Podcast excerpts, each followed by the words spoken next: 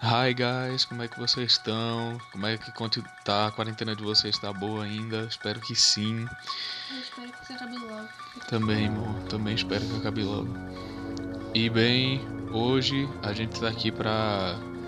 Pra Fa- falar sobre um dos maiores clássicos do terror slasher, né? Que é aquele filme de assassino, que é Halloween. Exatamente. É, lembrando que é, Halloween teve um- muitas continuações, então. Ao todo são sete continuações, con- incluindo o Halloween de 2018, né? Que lançou agora, 40 anos depois do lançamento do filme original.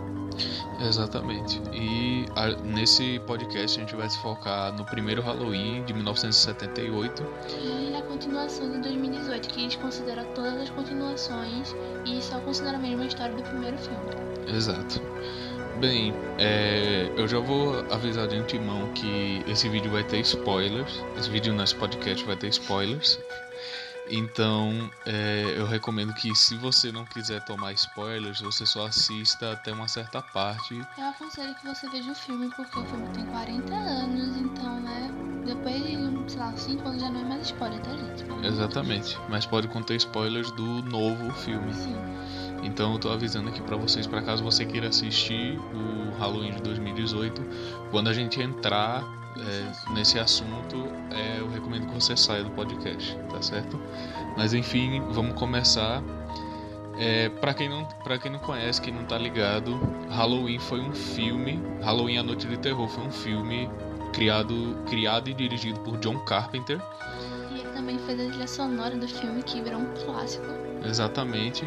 É, a trilha sonora de Halloween é uma das mais marcantes. É, a trilha sonora, na maior parte do tempo, não é tão presente assim. Geralmente você só escuta mais os sons do mundo em volta do filme. E também tem a trilha sonora quando o Michael Myers ele aparece, que é aquele. É, Sempre que ela aparece em tela, toca essa trilha sonora e tem o clássico que era o início do filme. O. exatamente. E, gente, pra quem não tá ligado, é, Halloween, é, a Noite do Terror, conta sobre a história de um assassino psicopata chamado Michael Myers. que assassinou a irmã quando ainda era uma criança e foi mandado para uma instituição psico- e- psiquiátrica e ficou preso por 10 anos, né? por aí. E aí o que acontece é que depois de muito tempo o Myers consegue escapar desse lugar e ele começa a assassinar pessoas sem motivo aparente. Ele fica obcecado pela Laurie Strode, que é interpretada pela Jamie Curtis, né? A imortal Jamie Curtis. E eu adoro ela em Tem Facas e Segredos, eu adoro esse filme também. E é uma coisa que participa muito desse filme é o motivo, a motivação do assassino, né? Que toda vez que a gente vê um filme de assassino, a gente tá entendendo por que ele tá fazendo isso. Exatamente, porque se você assistir outros slashers, é, você vai perceber que slashers são filmes de terror que o assassino mata milhões de pessoas. E em Halloween isso não acontece. No primeiro filme do Halloween, só tem ao todo quatro mortes. Tipo, quatro se a gente considerar a irmã do Myers, que foi no primeiro, no início do filme que ele fez ele quando era criança. Exato. Porque é o cara do. O mecânico. O que- mecânico que ele rouba, o macacão, né? Que quando ele foge do hospital psiquiátrico. Exato. As duas amigas da Lauren e o namorado de uma delas. Então, pra o padrão de slasher atual, até mesmo os, os outros slashers que saíram pouco tempo depois, é uma quantidade muito pequena de mortes. Por exemplo, em, em sexta-feira 13 mesmo, acho que tem no mínimo umas 5, 10 mortes no filme. Porque Uhum. Porque assim, gente, é, muita gente, muitos consideram Halloween como o primeiro slasher, porque foi graças a ele que esse gênero começou a se popularizar pelo mundo. E eu até concordo com eles, porque eu eu sou uma das pessoas que considera Halloween o primeiro slasher, porque ele é realmente uma obra de arte. Ele A fotografia dele, o movimento de câmera, é tudo muito bonito. Só que pra o pessoal, tipo, na nossa idade de 18, 20 anos, 20 e poucos anos, que não pegou o filme na época, pode achar ele um pouco lento. Só que, tipo, é a linguagem daquela época.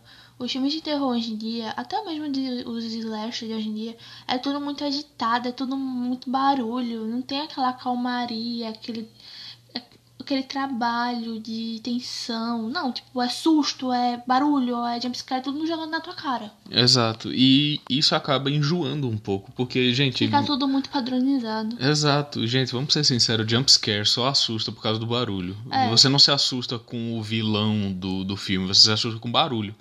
Em Elite capítulo 2, tipo, uma das coisas que ele mais odiou foi a quantidade de jumpscare. Exato, porque, gente, olha, é, você apelar pra jumpscare, o problema é que. O susto é momentâneo, não é aquela tensão, não é aquele medo, é só o sustinho na hora. É. E filme que só tem jumpscare, por exemplo, A Maldição Chorando, eu odiei esse filme, eu perdi uma hora, uma hora e pouco da minha vida com esse filme. É um filme que você assiste, tem um monte de jumpscare, você fica assustado na hora do jumpscare, só que depois ele cansa, ele não funciona, aí o filme termina e você esquece do filme, porque ele aí fica irrelevante.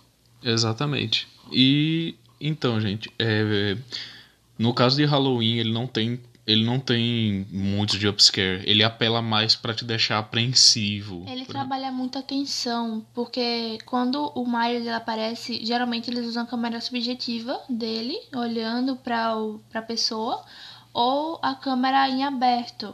Só que não tem muito corte, é só o movimento da câmera, então não tem como ele se esconder entre os cortes, o que causa uma certa tensão. Exemplo, tem umas, acho que é uma das cenas mais clássicas de Halloween, que é quando a Laura entra na escola e ela olha pro lado e ela vê o Myers com a máscara.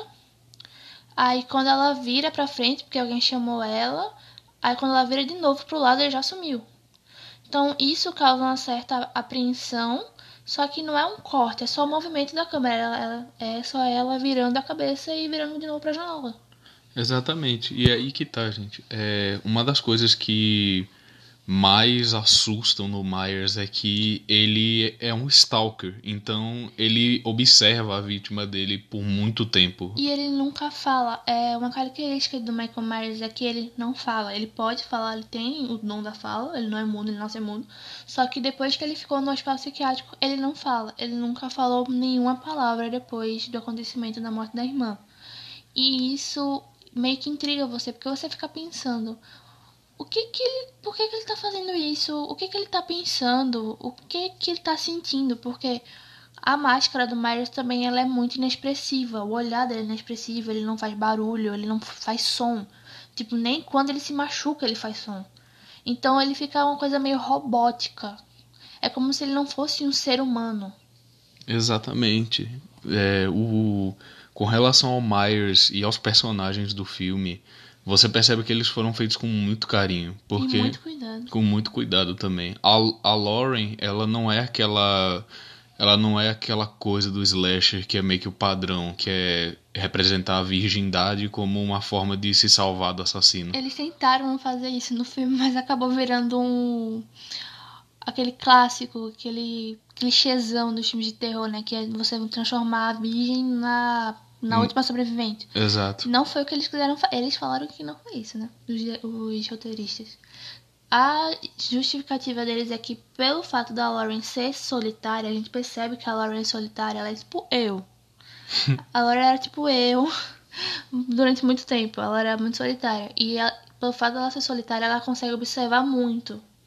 Porque a Lauren no filme, você percebe que ela é uma pessoa muito centrada, tipo, ela quer fazer tal coisa porque ela, ela estuda muito, ela fica muito tempo em casa e ela trabalha de babá para conseguir dinheiro.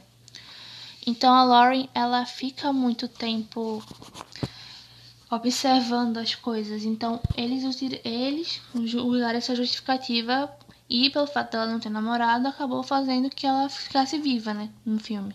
Exato. E também porque ele não. Ainda mais porque o Myers conseguiu errar a facada nela muito de vezes. É, ele decidiu ficar ruim de mira logo nela, né? Faz parte, roteiro, roteiro. Roteiro. É, e assim, gente, realmente os roteiristas, até o próprio John Carpenter falou sobre isso, que para ele, é, esse negócio de retratar a virgindade como uma forma de se salvar do assassino é pura besteira, porque ele disse que o fato de os, os adolescentes retardados dos filmes de slasher morrer enquanto estão transando. É porque eles não estão prestando atenção em nada, então aí o assassino chega, eles estão lá fazendo fuque-fuque, aí ele morre. Exato.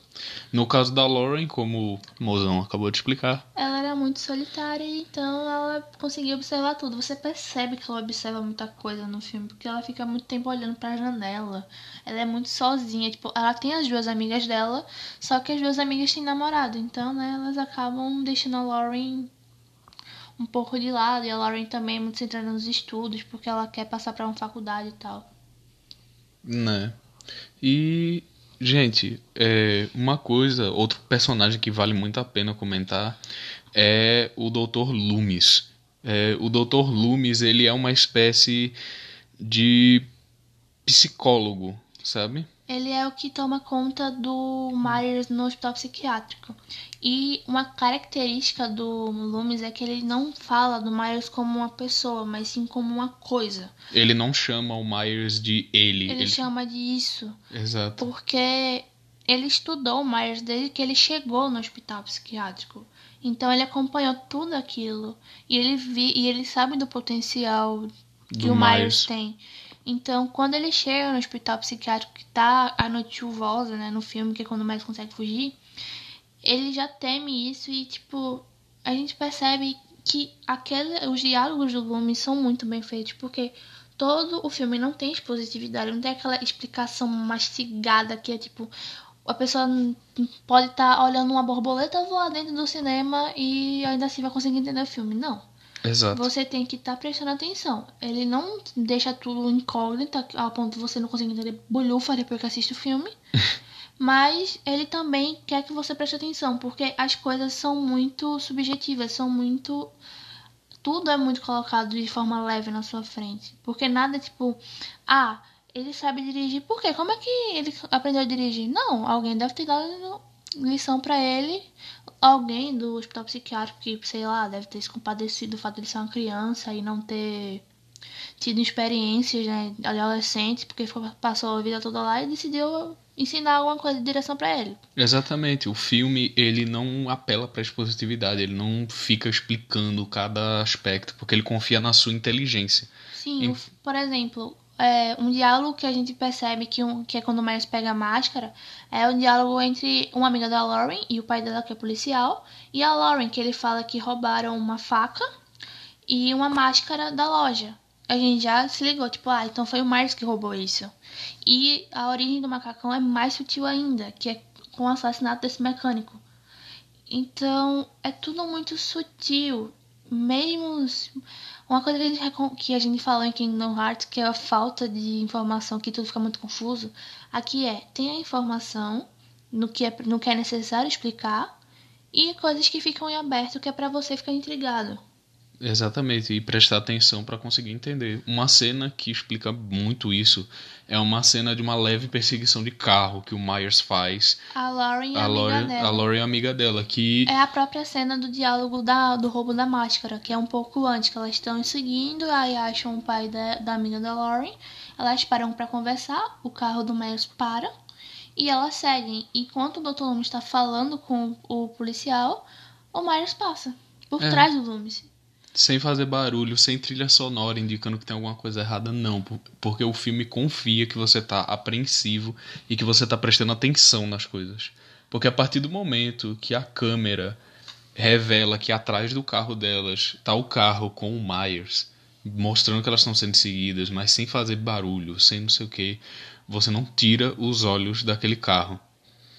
É tudo muito sutil, que é pra te deixar bem imersivo. Exatamente. A de- grande diferença de Halloween pros slashers atuais e pro gênero terror no geral atual é que não tem jumpscare, não é aquela coisa acelerada na tua frente que fica voando sangue. Não, é tudo muito sutil. O Myers, por exemplo, você fica se perguntando o filme inteiro: por que, que ele é obcecado pela Lauren? Por que, que ele tá perseguindo a Lauren? Por que, que ele matou a irmã dele? Exato. E você não. Você. O filme não fica explicando essas coisas.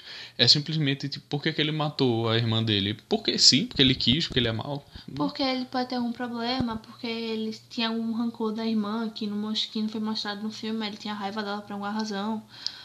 Por que, que ele é obcecado pela Lauren? No segundo filme, que é a continuação direta do primeiro, é literalmente a continuação direta. O final do primeiro filme, aí já é o início do segundo. É, eles falam que a Lauren é irmã do Myers, uma irmã mais nova perdida do Myers, que foi adotada pela família Strode. Só que aí depois eles acabaram desmentindo isso. No filme de 2018, porque o filme de 2018 ele é uma continuação seletiva, que é aquela continuação que desconsiderou todos os filmes sem ser o primeiro, porque Halloween teve muita continuação. Ao todo foram sete, são sete filmes, incluindo o primeiro e o de 2018. E são muitas continuações. Por exemplo, o terceiro filme mesmo, ele não tem nada a ver com Michael Myers, porque foi uma tentativa dos produtores em fazer um universo de Halloween com outras entidades, com outras pessoas, que acabou dando muito errado. Tanto é que em Halloween 4 é o retorno de Michael Myers. Uhum. Só que aí é que tá. É, ficou uma coisa muito estranha, porque o problema das continuações de Halloween, as mais antigas no caso, né? Halloween 4, 5 e até mesmo o H20 que é a volta da Laurie Strode como personagem, né? Porque no 4 ela já tá morta. A gente acompanha a história da filha dela. É porque transformaram o Myers numa entidade sobrenatural, uma coisa muito. Quase como o Jason em Sexta-feira 13 acabou se tornando depois.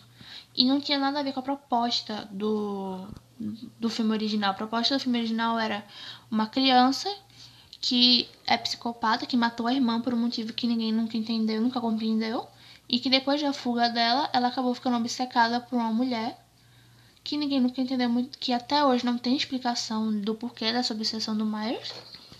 E que ele é uma pessoa quase inumana, ele é robótico, mas ele não é uma entidade, ele ainda é uma pessoa, ele ainda se fere. Ele tem mais aquela. Como é que eu vou explicar? Ele tem aquela característica como se ele não fosse um humano, como se ele fosse uma coisa. Sim, é mas exatamente isso. Não né? algo sobrenatural, um espírito, uma entidade, não. Uma coisa interessante é que nos filmes de 2018 e de 78, né? Eles chamam muito Myers de o bicho-papão ou a sombra, né? Em 2018 a Lauren chama ele de sombra ou bicho-papão, né? Uhum. E isso é uma coisa que vale a pena citar, que é a fotografia do filme e a caracterização do Myers nisso. Porque a fotografia do filme ela é bem. Ela meio que retrata o tempo, né? Tipo, ela meio que retrata a época que o filme foi feito. Então, ela é uma fotografia que, para os padrões daquela época, queria retratar bastante como era o nosso mundo. Então, isso é minha gata miando, tá, gente? É... Saindo áudio é porque ela tá atrapalhando a gravação. Obrigado, Crane. Volta a dormir, puxinho. Aí, é... A fotografia do filme é muito boa, cara. Porque é, você percebe que a fotografia do filme é muito para retratar os locais. Por exemplo, o cenário principal que acontece o filme. É um subúrbio que a gente considera um lugar seguro, principalmente porque é retratado dos Estados Unidos, né? Uhum. Que a gente tem aquela noção de segurança e tal. Por mais ter se tornado um clichê depois disso, né? Fazer aquela história de ah, uma cidadezinha que parece segura, não sei o que e tal é, naquela época era uma coisa que estava saindo do padrão e que, querendo ou não, foi o precursor dos nossos filmes de terror atuais. Né, dos filmes de terror slasher e de outros filmes de terror também. Que também usam essa característica da cidadezinha que parece muito segura. Como, por exemplo, é, A Hora do Pesadelo é um grande exemplo disso. Elm Street é uma cidade que parece segura, mas só parece. Um exemplo mais atual também pode ser Midsommar, que aquela populaçãozinha, que pode não é uma cidade, é um povoado, parece ser muito receptivo, muito feliz, muito alegre, e no final do filme tá com a graça de Deus. É, então, gente, é, a fotografia do filme é magnífica. O John Carpenter, ele, ele, ele, tipo, ficou só focado em retratar como é, como seria a vida de uma pessoa naquele subúrbio com um assassino à solta. Então, mas você percebe que assim, é, não tem tipo notícias se espalhando, então a galera tipo, não tem medo do, do Myers, porque Porque aí é que tá, é, os assass... o Myers ele assassinou a, a irmã quando ele era uma criança, então ele ficou todo aquele período preso no hospital psiquiátrico. Então ninguém conhece o Myers. Ninguém sabe o que aconteceu com o Myers, porque ninguém liga, foi um assassinato que aconteceu há, sei lá, 20 anos, 25 anos antes. Exato. Então é uma coisa irrelevante para eles, porque já aconteceu há muito tempo. Então, quando tem as notícias do, do roubo da faca e da máscara e a preocupação do Loomis, é a única coisa que a gente tem, porque não tem mais nada além disso. Só a Lauren sendo perseguida e tem o Loomis saber, né? Porque não acontece esse encontro, só no final do filme acontece o encontro da Lauren com o Loomis. Exato. E pronto, porque é uma coisa muito tipo. Tá, a Lauren, ela passa boa parte do filme sem. Na verdade, ela, ela passa mais ou menos na metade do final, ela passa tomando conta do Tom, né? Que é a criança que ela tá tomando conta. Uhum, porque ela trabalha de babá para conseguir se manter, né? É, é uma coisa muito comum nos Estados Unidos, gente. Tipo, adolescentes serem babás para conseguir dinheiro pra faculdade, porque lá tudo é pago, né? Uhum. Então, tanto é que as amigas da Lauren, a outra amiga, uma das amigas da Lauren também tava como babá. Só que ela deixa a menina que ela tava tomando conta pra poder, pra poder se encontrar com o namorado. Tanto é que dentro do carro, quando ela vai sair pra se encontrar com o namorado, que ela acaba sendo assassinada pelo Myers. Exato. Por mais que as coreografias sejam mais artificiais do que as de hoje em dia, que realmente fica um pouco artificial, é, eu acho que a fotografia fez com que ficasse mais realista. Porque o que, mais, o que a gente vê mais hoje em filme é muito corte de câmera. É tipo, uma cena aqui e corta tá outra cena, aí corta tá outra cena. Em Halloween não tem muito isso, gente. Os cortes são bem mínimos. Então Você nem percebe, por exemplo, a primeira cena do filme é um plano sequência, mas que teve corte. Só que não teve corte aparente. Tiveram três cortes, mas é, você não percebe os cortes. Porque foi tudo muito bem feito e a cena é contínua. A gente percebe que existe pouco corte drástico de cena no filme. Porque é uma coisa que uma coisa que realmente faz a tensão ficar muito maior. Exato, porque é aí que está uma das grandes características do Myers, gente. Michael Myers é um stalker, ele não é um assassino violento. Não é tipo Jason, que vem correndo na sua direção Ele com um anda. facão pra cima. Eu, o Myers ele anda reto. Uma, uma coisa muito esquisita do Myers, que ele é muito reto. Ele levantando, por exemplo, ele levanta com a coluna reta e vira o pescoço extremamente reto. Tipo, ele não é uma pessoa normal. Não. Ele, ele não tem os trejeitos de uma pessoa normal. Porque ele não fala, ele não emite som. Ele não faz nada disso. Tipo, até mesmo quando a Lauren fere ele, tanto no de 78 quanto no 2018, a gente não percebe isso. Porque Porque ele não emite som, ele, é como ele se não ele não tivesse sentimentos. Ele é como se ele realmente fosse só um instinto. Tipo, vou matar, meu instinto é matar e acabou. Exato, e você não entende muito bem, tipo, qual é a motivação do Myers, porque o Myers não tem motivação, ele só mata. Ele, ele não expressa emoção, ele não expressa nada, nem sons ele faz. Em no filme inteiro de Halloween, ele não falou uma palavra. Nenhum dos filmes, na verdade, ele fala nada, né? A gente nunca ouviu a voz do Myers em nenhum dos filmes.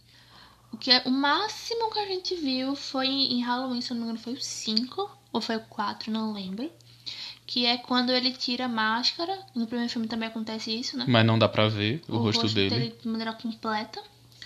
E a gente vê ele soltando uma lágrima nesse filme. Tipo, é a única coisa mais próxima de emoção que a gente tem do Michael Myers. Mas é uma, é uma continuação que Foi não- desconsiderado. foi desconsiderada, então a gente não considera como canônico, né? É, e é aí que tá, gente. O, o Myers ele é muito diferente dos outros assassinos slashers, porque ele realmente só mata por matar. Tipo, ele não. Ele não faz isso com um requinte de crueldade, por exemplo, como o Jason. O Jason ele mata, mas a gente vê uma crueldade nisso. O Fred Krueger, ele também é muito violento. E ele mata por prazer. Ele brinca com a vítima antes de matar. O Myers não. Ele só persegue a pessoa, ele observa, mas ele não é aquela coisa que dá medo. Você só fica incomodado, ele causa incômodo. E uma grande característica que diferencia muito dele dos outros, dos outros assassinos slasher é que o Myers não corre, ele só anda. Em todos os filmes ele só anda, tipo, nenhum filme ele corre. Ao contrário do Jason, que já correu no- Né. nos filmes mais pra frente, o Myers ele nunca corre, ele sempre caminha. E ele consegue alcançar a vítima justamente porque ele sabe como andar. Ele pega atalhos, ele. ele. ele é como se na cabeça dele ele já calculasse as melhores rotas para conseguir chegar na vítima. E ele procura sempre encurralar a pessoa. Porque ele, ele é tão observador, ele fica tanto tempo sendo stalker da pessoa que ele ataca quando a pessoa geralmente não tem muito pra onde fugir. Como, por exemplo, a Anne, a Anne, a Amy, é, acho que é Amy, Hum, que é a amiga da Lauren, ela é morta dentro do carro. Ela entra no carro e ele mata ela, pegando ela pelo pescoço e matando ela. Ou seja, ela não teria pra onde correr, o carro tava totalmente fechado, ela já tinha trancado o carro. exatamente. Você percebe que é, como ele não. Essa, essa coisa dele não correr é muito compensada como uma espécie de inteligência, um instinto de matar dele. E outra coisa que a gente tem que comentar é a direção do John Carpenter, cara. Para alguns, para alguns personagens ela era mínima, como o, o, o cara que interpretava o Myers, né? Que eram dois caras. Era um que fazia ele de corpo e quando saiu a máscara era outro cara. Esse que mostrou o rosto no primeiro filme, ele falou que a direção era mínima. Ele perguntou qual era a intenção ou qual era a motivação do Myers para fazer aquela cena. Ele falou: caminhar do ponto A para o ponto B. Exato. Essa foi a resposta do John Carpenter pra esse cara. Ele perguntou qual é a motivação do Myers pra, faz, pra, Fazer tal cena. pra fazer tal cena. Ele caminhar de um ponto ao outro. Só isso. E a gente vai comentar mais sobre isso quando a gente falar sobre as curiosidades do, do filme, tá, gente? É, e o John Carpenter, ele, ele é um gênio, porque pra época dele ele foi um grande mestre. Porque se você, se você assistir Halloween, pode ser que você ache o filme meio lento, mas não é que ele é lento, É ele tem o tempo tá dele. tão acostumado com filme de terror correndo, jogando coisa na nossa cara. Uma coisa, tipo, é muito jumpscare hoje em dia. Os filmes antigos, eles não tinham isso, porque eles trabalhavam muito a fotografia. Óbvio, tem filme antigo com jumpscare, claro, todo filme tem, mesmo que seja pouquíssimos. Mas no caso de Halloween, a gente percebe que a fotografia foi o grande ponto do filme. Foi a coisa que realmente fez o filme se destacar, além da história, óbvio. Exato. E é aí que tá, gente. É... O John Carpenter, ele, ele começou a fazer um pouco diferente do que os filmes slasher são hoje em dia, com muitos cortes, sabe? Com muita cena que corta pra uma outra cena do nada. Ele Ele usa muito a característica que Hitchcock usava, que era a gente ter uma informação que o personagem não tem.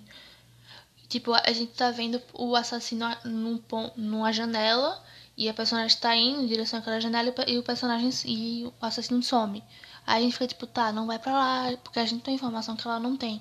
Exato, porque o Myers ele aparece de maneira muito sutil nas cenas. Ele aparece, ele, ele aparece numa janela, ele aparece escondido atrás de alguma coisa, sempre observando. Por favor, tente novamente.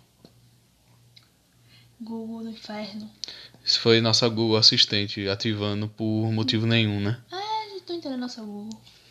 Mas bem, é, ele aparece de maneira muito sutil nas cenas e você tem que estar sempre prestando atenção pra ver onde ele tá. Sempre que o Myers aparece na tela, Você fica sempre procurando ele na próxima cena, porque ele aparece, mas depois ele some.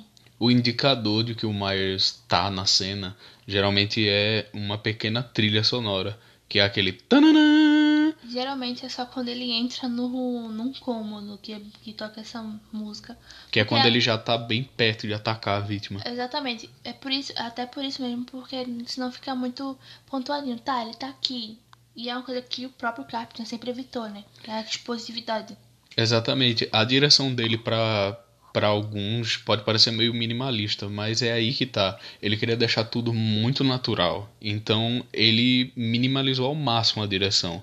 Mas é, o jogo de câmera dele e aquelas, aquela coisa de sempre focar em plano sequência é uma coisa sensacional, cara, porque fica muito natural. E quando, Porque você e quando sempre- bem feita, né? Fica É. muito bom. Porque você fica sempre prestando atenção na cena pra ver o que vai acontecer. Porque você não pode confiar em corte. Você não pode ficar achando que vai ter um corte daqui pra lá pra uma outra cena. Tipo, os planos são bem longos. Então você tem que estar sempre prestando atenção. Porque senão você você acaba tipo perdendo. alguma informação. É, e tipo, depois você vai estar reclamando que não entendeu. Exatamente, você tem que estar sempre de olho na cena. Porque é aí que tá. A- o filme ele não joga informação na sua cara. A informação tá ali. Você Só tem que, que pescar. só que você tem que pescar. Você tem que prestar atenção. E outra coisa, gente, que ajuda demais nesse filme, ainda com a direção do John Carpenter, é, é a trilha sonora. Que, cara, ela a consegue. trilha sonora, mesmo sendo simples, ela é muito marcante, até que se tornou um clássico.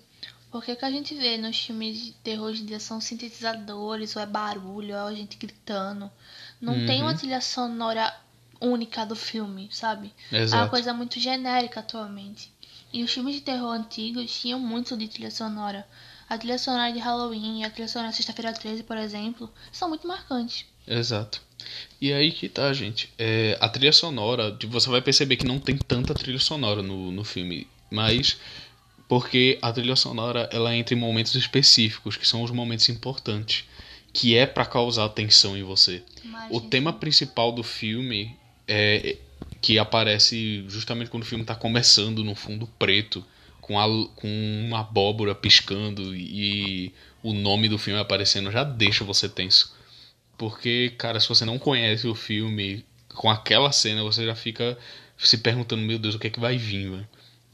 E é aí que tá, gente. É, a imersão que o filme te dá é muito boa. Porque você se sente naquele lugar. Porque você tem tantas informações que os personagens do filme não têm. Que você meio que se sente como se você estivesse sendo um espectador do, assass do assassinato. Só que você se sente impotente, tipo, sem poder ajudar, sem poder fazer nada. Porque você vê, por exemplo, o Myers espeitando a amiga da, da Lauren na lavanderia que ela ficou presa. E você vê ele na janela. E você vê que ela tá tentando sair pela porta, tentando abrir a porta, só que a porta não abre. Aí ela vê a janela, o Myers já não tá lá. Uhum. Aí ela tenta sair pela janela. A gente fica, não, por favor, não vai pra aí. Não, ele tá ali. Só que, tipo, nenhum dos personagens focou no Myers como um potencial Um potencial perigo, né? é, porque ele só aparece espreitando a Lauren. A Lauren acha estranho o fato de alguém estar observando ela. Só que depois corta e o Myers tá simplesmente seguindo as amigas dela e depois ela. Só que ninguém nunca viu ele, né, nem nem as amigas, como um perigo. Tipo, ah, vai acontecer alguma coisa comigo por conta desse cara. Exatamente, porque isso era uma coisa muito nova naquele tempo, gente. Tipo, Stalker foi uma coisa que começou a se popularizar. O termo stalker, no caso. É, o termo Stalker começou a se popularizar no- nos tempos modernos mesmo, porque é, aquilo era uma coisa muito única naquele tempo. Tipo, um assassino que ficava observando as pessoas. Você percebe que nem o Jason, nem o Fred Krueger, por exemplo, tem isso. O Fred, ele fica atormentando as pessoas no sonho pra conseguir que elas fiquem com medo, pra ele ficar mais forte, pra depois ele matar elas. E o Jason, ele só vai atrás, mete o facão e, e pronto, ele estripa você e já era. E isso é uma coisa que o Myers não tem. Ele é calmo, ele é, ele é ardiloso, ele é traiçoeiro. Então, é, se você não for uma pessoa que não presta atenção, você seria uma vítima perfeita pra ele. Porque, vamos supor, se você tá num cômodo, se você tá, se você tá em casa, sozinho, só tá você em casa, e você tá lá, tipo, cuidando da sua vida, tipo, nem prestando atenção no que tá acontecendo na sua própria casa, você seria alvo, um alvo facílimo para o Michael Myers. Porque ele, ele não faz barulho. Ele é muito silencioso. Tipo, um exemplo disso é quando tem os assassinatos da amiga da Lauren e o namorado dela. Que é quando uma, eles terminam de transar. Aí ele vai ver alguma coisa na cozinha, não lembro direito. E o Myers mata ele. E tipo, o Myers aparece do nada na esco- a- atrás dele e mata ele. Aí o Myers pega, se cobre com lençol. Não entendi muito bem porquê. e vai lá no quarto onde tá a amiga da Lauren e mata ela. É tudo muito simples, muito furtivo. Ele é muito furtivo. Você não ouve o Myers chegar. Tanto é que o Tommy Jarvis, que é a criança que a Lauren tá tomando conta, que percebe que o Myers está perto, e pelo fato dele ter ficado com medo da história do bicho-papão, aí ele fica: O bicho-papão tá lá fora, o bicho-papão tá lá fora, ele tá chegando, ele vai me pegar. É tipo, é o fato do, do Tommy ser uma criança que acabou sinalizando a Lauren de que tinha um perigo ali. Uhum. Mesmo ela demorando um pouco pra perceber, né? Mas. É, filme de terror, personagem tem que. Exato. E Cara, isso é uma coisa magnífica, porque o que te mete medo no Myers é justamente, tipo, essa. Por você estar muito imerso no filme, você sente medo da, da ardilosidade dele. Porque ele é muito silencioso. Então, tipo, não vai ter nada indicando que, tipo, ele entrou na casa. Ele pode já estar lá dentro, só que nem você, nem o personagem do filme Tava percebendo. tá que percebendo. Tá. Você só percebe é, em algum plano que ele aparece de, de, de, tipo, bem. de leve, aí Bem de toca leve. a música que ele tá ali quando ele entrou no cômodo, mas é só isso, né? Tipo, nada além do que a gente tá ouvindo ali e vendo, porque o John Carpenter ele, ele sempre apostou nessa simplicidade do Myers com relação à furtividade dele. Porque ele tá ali, mas você não tá vendo que ele tá ali, então ele é mais perigoso ainda porque ninguém sabe do, do perigo que ele pode oferecer. Só o Loomis sabe o perigo que ele é. Tanto é que ele teme o Myers fora.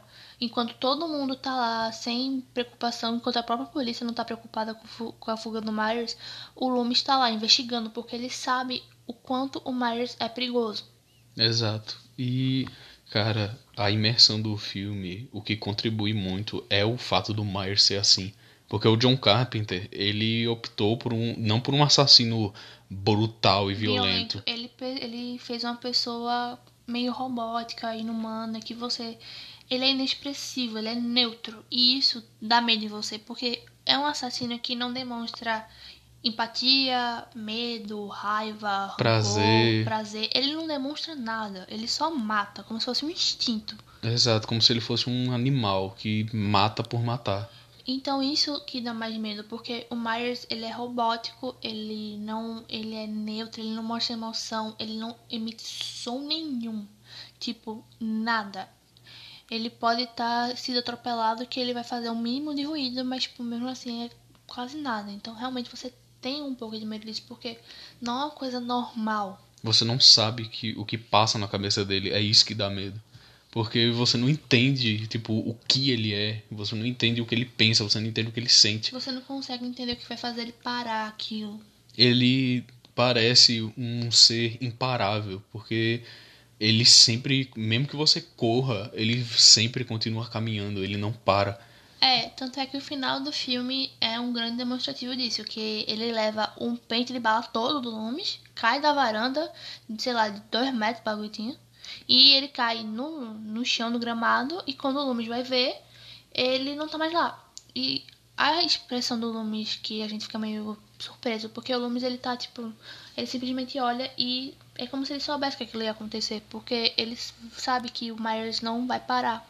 Exatamente, tipo, gente, é, não é pouca coisa não, tá? Tipo, um pente de bala é tipo, dependendo da arma, você ia levar tipo umas 8, 6 balas. E isso mataria uma pessoa muito fácil. Além do que ele caiu de cima da varanda. Ele caiu no gramado duro. Exato, não é tipo o gramado do macio e tal.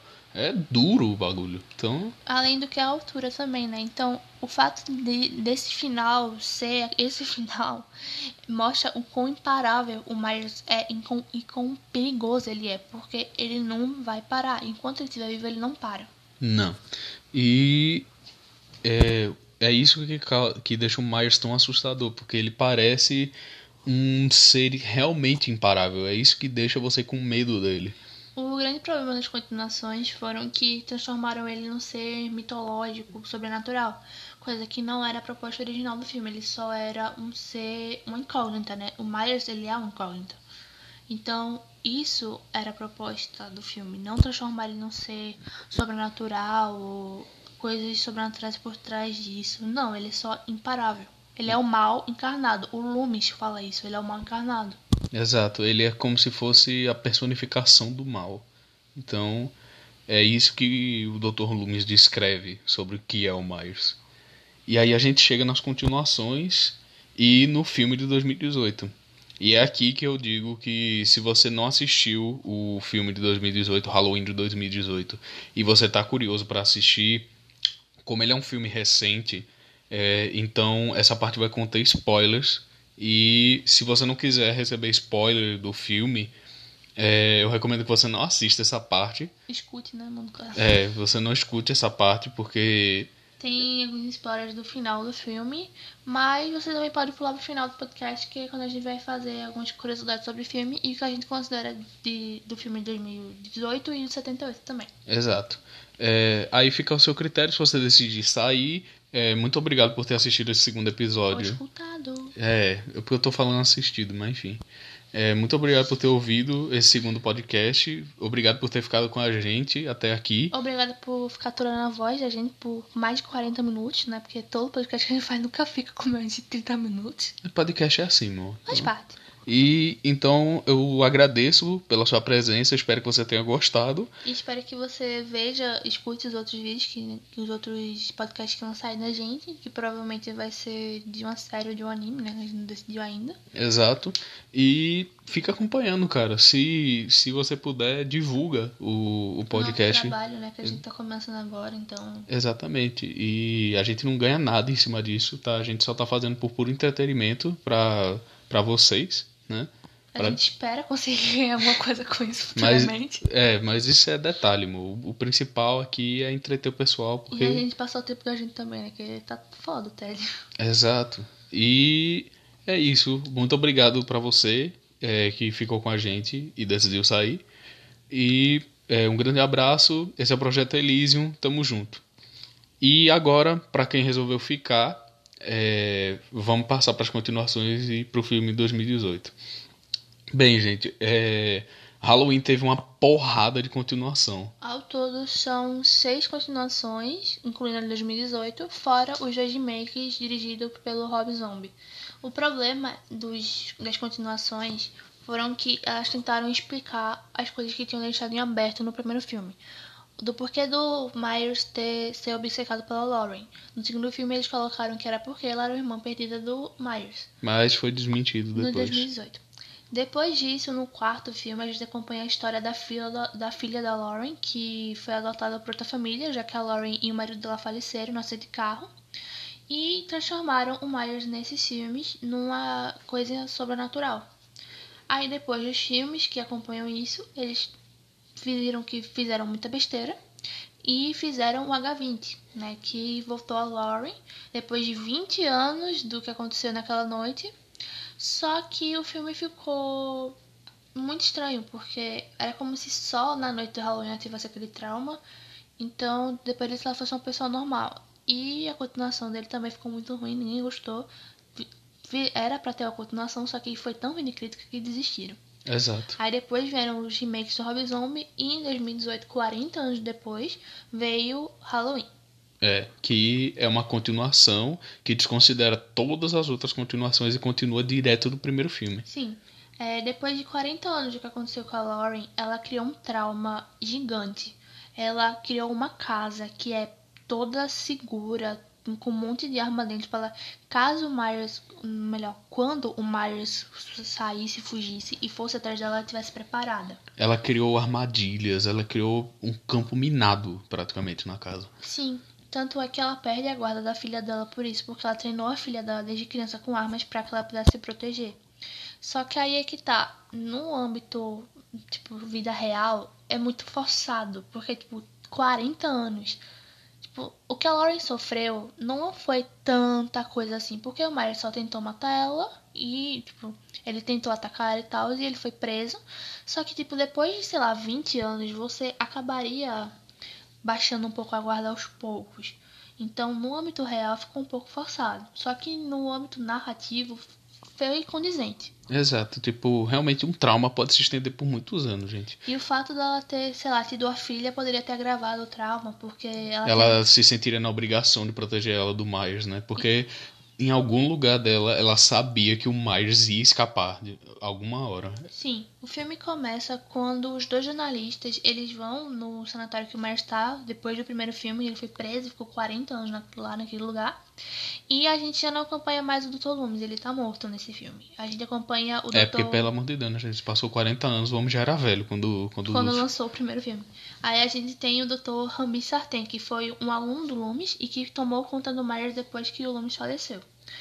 A grande questão é que o Sartain, ele é obcecado pelo Myers. Ele tem uma obsessão em tentar compreender o Myers. Porque o Loomis ele foi o único que viu o Myers em ação, fora do, do hospital psiquiátrico, ou seja, fora do controle do hospital. Então, Sartain, ele é obcecado em entender a mente do Myers, do porquê dele pensar e fazer o que faz. Então, ele é, no decorrer do filme a gente percebe o quão perigoso ele se tornou para as outras pessoas, porque ele fica querendo fazer com que o Myers encontre a Laurie.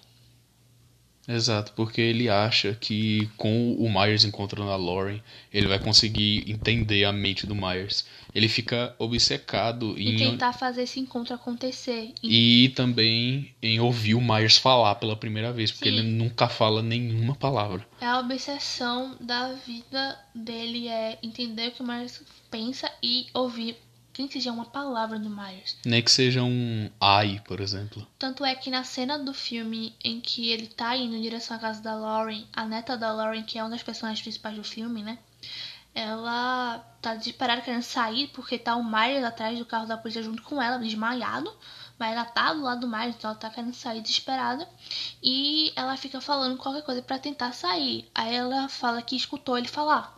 Aí quando ele ela fala isso, ele ele falou o que ele falou, ele o que, que ele tá, o que ele falou pra você, ele realmente falou com você.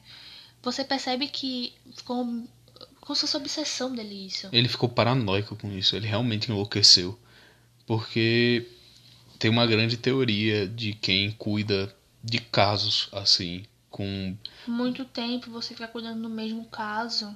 Você acaba Se absorvendo tornando- um pouco da loucura do, do paciente. E aí é que tá, o Loomis, ele sempre falou, o Myers só pode ser parado quando ele for morto.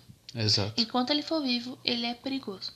Só que o Sartain, ele ficou obcecado e fascinado pela mente do Myers e entender como ela funcionava. Então, isso é muito perigoso quando se trata de um psicólogo e psiquiatra. Exato. E é aí que tá, gente. Outra coisa que vale muito citar do filme de 2018 é que você percebe que, a- como a Lauren ficou muito traumatizada e, é, Paranoica, e né? paranoica, ela começou a se preparar muito. Então, Ela afastou muitas pessoas da que ela amava dela, como a filha.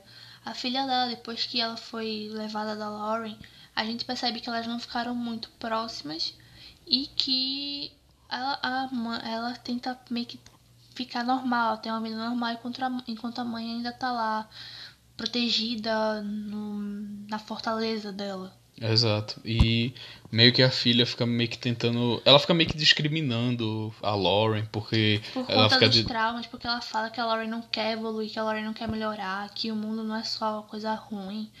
Só que a neta da Lauren, ela tenta entender a avó. Exato. É uma característica que a gente vê nela, que ela tenta entender por que, que a minha avó ficou desse jeito, que, que ela se afastou tanto da família. Então, as três personagens principais do filme é a Lauren, a filha e a neta dela. Exato. Nisso, a gente acompanha a trajetória do, do Sartain, né? Quando ele, o Myers foge. E a Lauren quando ela percebe que o Myers foge. Porque a gente percebe que houve uma inversão de papéis nesse filme.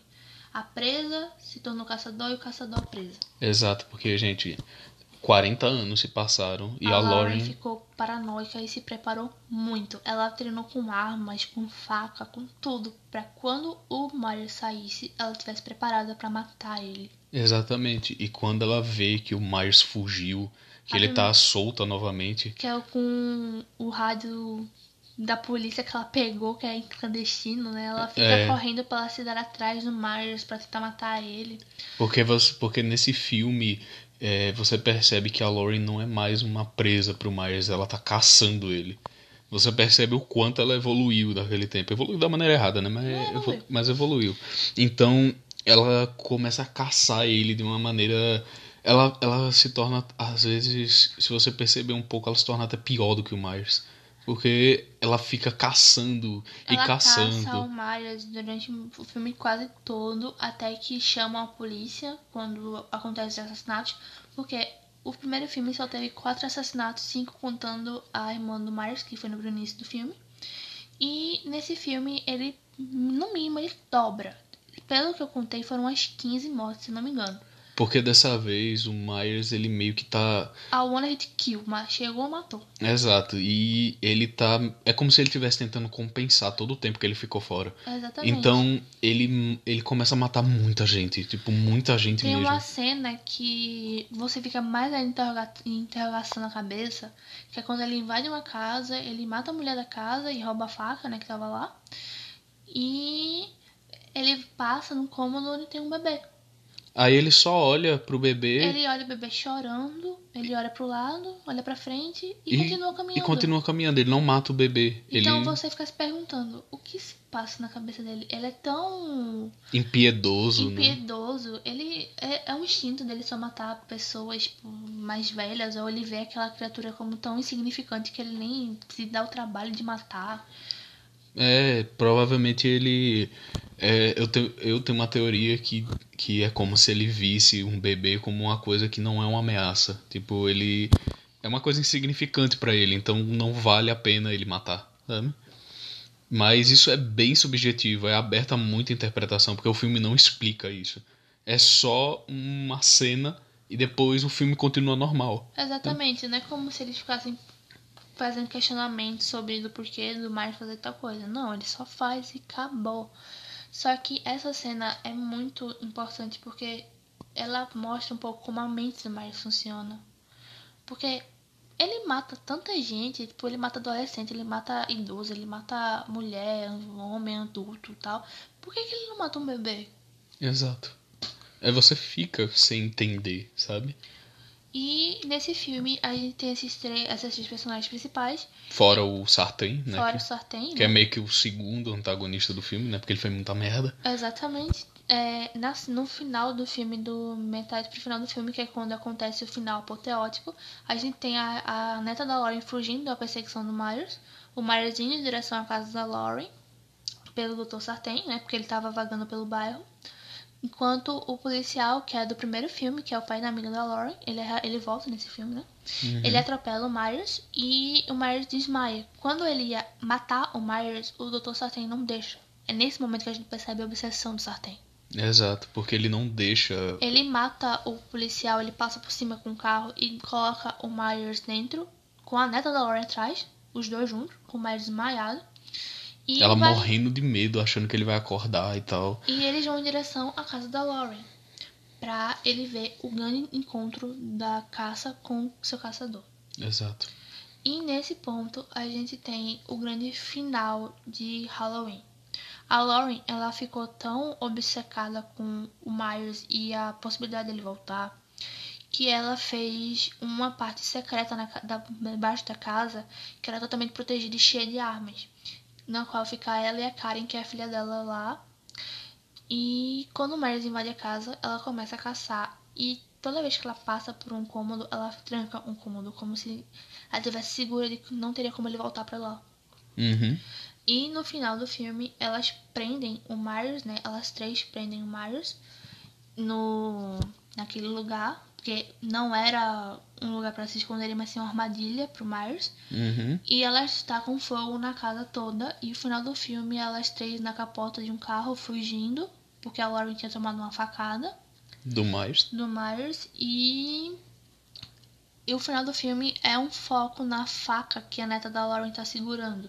E já tem a continuação Pronta. pronta, que é Halloween Kills, que a gente não sabe o que vai ser, porque o final do filme é o Myers sendo ateado fogo, né? E não mostra nada dele, tipo, saindo da casa, nem Até nenhuma. porque a casa nenhum- inteira tava pegando fogo. Tipo, É. não era só onde ele tava, a casa pegou fogo, era o intuito da Lauren. Era queimar a casa com ele dentro. Então a gente não sabe o que vai ser Halloween Kills. Tem gente. Eu vi gente comentando que. Teorizando que seria a neta da Lauren passando o legado do assassino da, do Porque, né, ela. ela dá um foco na faca que ela tá segurando. Mas eu não sei se seria isso, porque não teria muito sentido. A por- gente não, não teria muito porquê, tipo, a gente seria uma coisa interessante, mas a gente não teria muito bem o porquê. É, tipo, não teria muita lógica, porque. Poderia ser porque ela sofreu trauma com Myers e ela seria, ficaria ficando que nem um sartém, obcecada por isso. Talvez, mas não, Não não sabemos. O final é bem aberto. Então, né? Um Halloween, Halloween que sairia esse ano, se eu não me engano. É, mas por causa da pandemia pandemia, ele foi adiado pra 2021.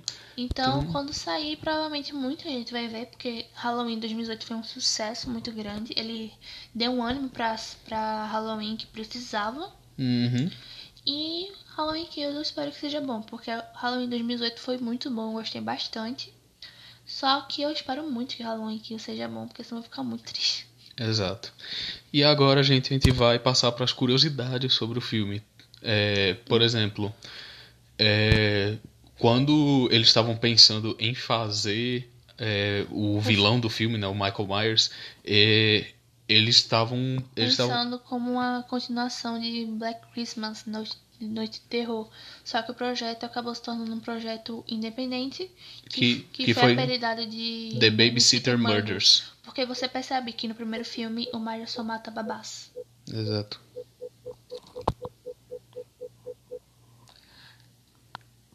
Aí, tipo, outra, outra curiosidade é que é, foi a que a gente falou, né? Que o cara perguntou pra ele qual era o, a, a motivação do Myers e ele falou caminhar de um ponto ao outro. Além disso, a Jamie Curtis foi esse o primeiro papel dela como atriz e ela achava que tinha sido muito ruim no primeiro dia de gravação. Só que ela recebeu uma ligação do John Carpenter falando que ela tinha sido ótima Ela recebeu 8 mil dólares de, de salário. no primeiro filme. E foram cogitados muitos atores e tal, mas eles recusaram por causa do salário meio que No caso, o Dr. Loomis, né? O, É, o pro, personagem. pro do Dr. Loomis. Eles recusaram por causa do salário baixo, mas se arrependeram amargamente depois. Com certeza. E, tipo, era mais isso mesmo, tá? É, a galera? gente, Tá? queria falar, é, a gente queria falar um pouco sobre o filme, mas se vocês quiserem, a gente pode fazer só de 2018, porque a gente deixou muita coisa em aberto de 2018, né? A gente focou mais de 78. E é isso, gente. Muito obrigado por terem assistido. Por atuado Ouvido. a voz da gente tanto tempo, né? 50 e poucos minutos, gente, pelo amor de Deus. Exato. É, muito obrigado mesmo a todos vocês. Espero que vocês tenham gostado. Obrigado por terem ficado até aqui com a gente. Fiquem ligados pro próximo episódio. Vai sair provavelmente amanhã. Exato, que a gente tá gravando todo dia pra manter sempre atualizado. E é isso, gente. Um abraço pra vocês. Esse é o Projeto Elysium. Um beijo e até a próxima.